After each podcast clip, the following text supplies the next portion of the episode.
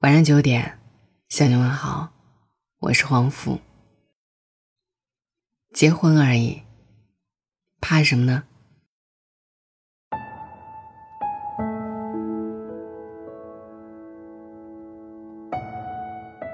前几天跟朋友老宋聊天，他问了一个有趣的问题：“你碰到过婚内诱惑吗？”我说没有。老宋笑一笑，不以为然。我说：“你钓过鱼吗？整个海洋里有那么多好吃的好玩的，为什么总有鱼盯着鱼钩上那点诱饵呢？是他不怕死吗？还是觉得能全身而退？你一定听过这词‘愿者上钩’。其实你我很清楚，这世上一定有很多比你老婆更优秀、更漂亮、更有趣、更可爱的姑娘。”可是偏偏你为什么娶了她？你不可能拒绝诱惑，但是如果你知道去河边会湿鞋，你可以选择不去河边走走。并不是有些男人自律能力强，而是他不会傻到把自己扔在两个为难的选择里。老宋问：“万一碰到诱惑呢？”我说：“那我问你一个题外话吧。”你身边有没有人还在一直用非智能手机，只能打电话发短信的那种手机？老宋说：“应该没有吧。”我说：“我见过几个用非智能手机的人，我也不清楚他为什么要用。智能手机多爽，王者荣耀好玩吧，抖音好看吧，再不济，你总要安个微信跟朋友联系吧。”一开始我觉得这种人很自律，懂得自我管理时间，能抵抗诱惑。后来我才明白，人很难抗拒诱惑的。他们之所以选择非智能手机，是因为他们的世界里有更有趣的事儿。那些坚守婚姻的人，就是这么一群人。他们在婚姻里找到了更大的乐趣，比外界诱惑更能诱惑他。老宋说：“可是，时间总会让一段爱情变淡吧？爱情最后都会变成亲情的。”我说：“如果你像恋爱时那样经营感情，怎么会变成亲情呢？”大多数人结婚后不愿意经营恋爱了，而是总拿三年之痒、七年之痛来暗示自己，像是完成了一局任务，然后又把自己放回恋爱市场。所以，人到中年，最容易一见钟情。当然，不粘人的小姑娘比家里絮絮叨叨的老婆可爱多了。可是，你有没有想过，你花了几年时间买一个可爱的小姑娘，变成絮絮叨叨的老婆的？洗衣做饭她的，生儿育女她的，你不过才挣了几个钱而已。你翻翻历史课本。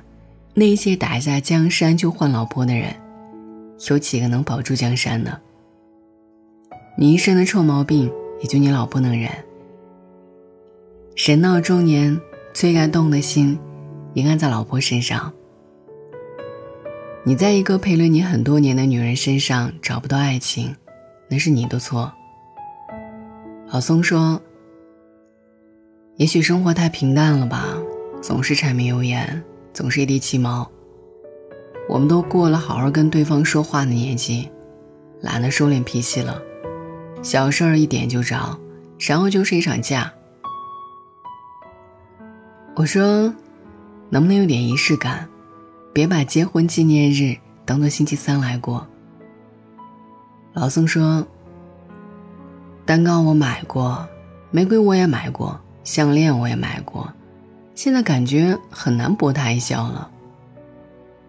我说你这不叫仪式感，你这叫完成任务。其实你已经懒得花心思了，总觉得老夫老妻不需要浪漫了。怎么可能？就算八十岁，你只要撩得好，他的少女心还是可以为你心动。他怎么会拒绝你爱他呢？是时候该更新一下你撩老婆的老套路了。老宋请了两天假，洗了车，跟他老婆说：“带你去一个地方。”他老婆没在意，车越开离家越远。上了高速，他老婆突然问：“去哪儿？”老宋憨笑的笑着说：“去你心里。”他老婆很着急：“别闹，我还要接孩子放学。”老宋说：“别操心了，我都安排好了，从现在开始到明天中午，你都属于我。”车继续往前开了两个多小时，老宋老婆突然惊讶地说：“这是去咱们学校的路吧？”老宋笑着说：“嗯，至少十年没有回来了。”他老婆问：“干嘛回学校？”老宋笑着说：“不知道啊，就是想带你回来看一看。”以前老宋上大学那一会儿，他们教学楼前不远处有一个很大的湖，湖上有桥，桥上有一个时刻钟表。老宋表白的时候问小飞，老宋的老婆叫小飞。老宋问：“你相信时间会倒流吗？”小飞笑着说：“不信。”老宋握着小飞的手，按在时刻钟表上说：“如果有一天……”你觉得我不爱你了，你只要把手拍在这个时钟上，时间就会倒流到我爱你的第一天。隔了有十年，桥还在，时刻钟表也在，只是有些陈旧。老宋问老婆：“你还记得吗？”小飞感动那段想哭，老宋笑着说。我们在一起十二年了吧，十二生肖都一个轮回了。那天我们吵架，谁都不让着谁。后来你问我，你还爱我吗？我没有回答。有一瞬间，我想放弃我们的感情。我喝了很多酒，问自己：生活让你变得不可爱了，还是让我变得不可爱了？为什么吵起架来，我们都变得不可理喻了？可是看到你做的早餐，你帮我挤的牙膏，你帮我准备的领带，我就知道，你爱我，早就成为了你的习惯。老婆，你再问一下我，你还爱我吗？小飞说：“你还爱我吗？”老宋笑着说：“不爱了。”小飞拍了一下旁边的时刻钟表，老宋突然从口袋里掏出来一个小盒，盒子里是一个纸叠的小戒指，像是十年前的那个样子。老宋问：“你愿意毕业后就嫁给我吗？”小飞说：“不愿意。”老宋急了，说。不对不对，你说的是我愿意。小飞说：“你又拿纸叠的戒指糊弄我。”老宋一边笑着，一边一边把纸贴的戒指打开，原来里面还藏着一个漂亮的戒指。老宋说：“这一次时光倒流，我想改一下剧本。喏，你喜欢却舍不得买的那个。”小飞急了，说。你咋那么败家呀？我刚给女儿报了一个吉他班，很贵的，我都嫁给你了，干嘛还要买戒指？傻不傻？老宋说：“是你傻，人家送个纸叠的戒指你就嫁。”小飞说：“等回去把它退了。”老宋把戒指戴在小飞手上，问：“你就说好不好看？”小飞说：“好看。”老宋问：“你要不要去食堂吃热乎乎刚出锅的馒头片儿，加上你最爱吃的红烧肉？”小飞笑着说：“要。”老宋问：“你要不要去上晚自习？我们坐在最后一排听富士山下。”小飞笑着说：“要。”老宋问：“你要不要躺在操场上看星星？”小飞笑着说：“要。”老宋问：“你要不要继续跟我过一辈子？”小飞笑着说：“不要。”老宋拍了一下时刻钟表，小飞笑着说：“不要。”老宋又拍了一下时刻钟表，小飞还笑着说：“不要。”老宋一边拍着，小飞一边说着“不要”。有一瞬间，那个节奏还挺有趣，两个人看着对方，突然就大笑起来，笑得那么开心。后来老宋跟我说：“别管后来生活多残酷。”你应该时常想想当初爱上的样子。就算时光倒流，你还是无法拒绝他爱你的一抹诱惑。我问他：“你是突然因为哪件事儿读懂了婚姻？”老宋笑着说：“觉得爱情没有了，其实爱已经成为了一种习惯，就像是一封情书被藏在了旧书箱里。”就像一朵花藏在了春天里，就像炸酱搅拌了所有的面，用点心你都能感受到。这世上没有一份普通的爱情，两个陌生人的相遇，脸红，那一瞬间的浪漫，值得一生回味。我说为什么后来有些人走不下去了？老宋笑着说。我们不可能靠一种方式走完一生，有时候要步行，有时候要坐火车，有时候要坐飞机。别怕重新开始，其实可以继续相爱。如果结局是白头偕老，就别管谁先在楼下染了一头奶奶灰。没有哪条路一定是对的，只要路上还是你俩，管他去哪里。东边日出西边雨，各有各的景。都是无情，却有情。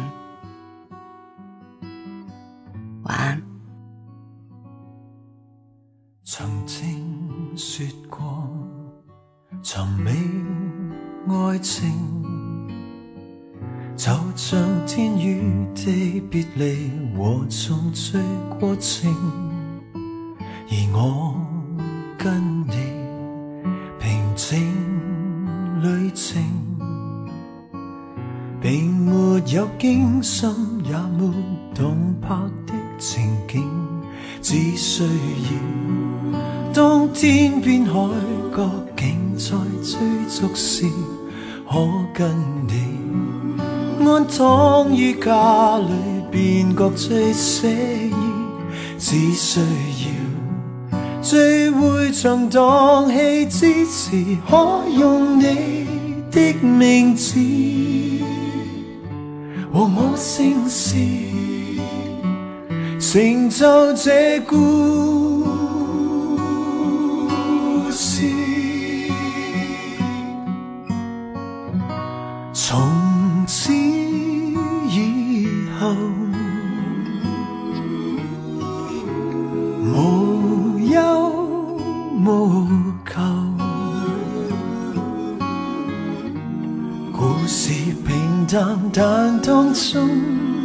有你，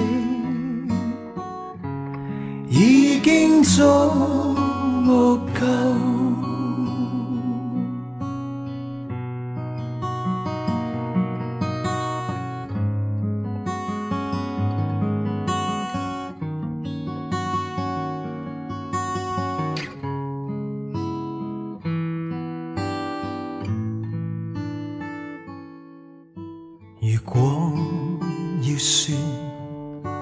何谓爱情，定是跟你当当时闲话着世情，和你走过无尽旅程，就是到天昏发白，亦爱得年轻，不相信。当天荒不再，地老不透时，竟跟你多相拥一次，便爱多一次。怎相信聚会场荡气之时，可用你的名字和我姓氏，成就这故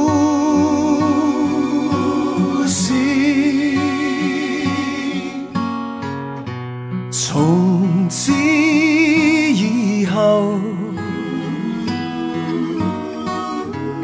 无忧无求。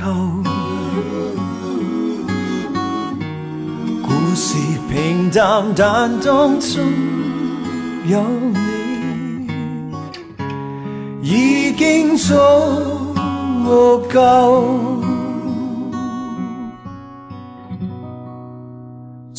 此以后，无忧无求。故事平淡，但当中有你，已经足够。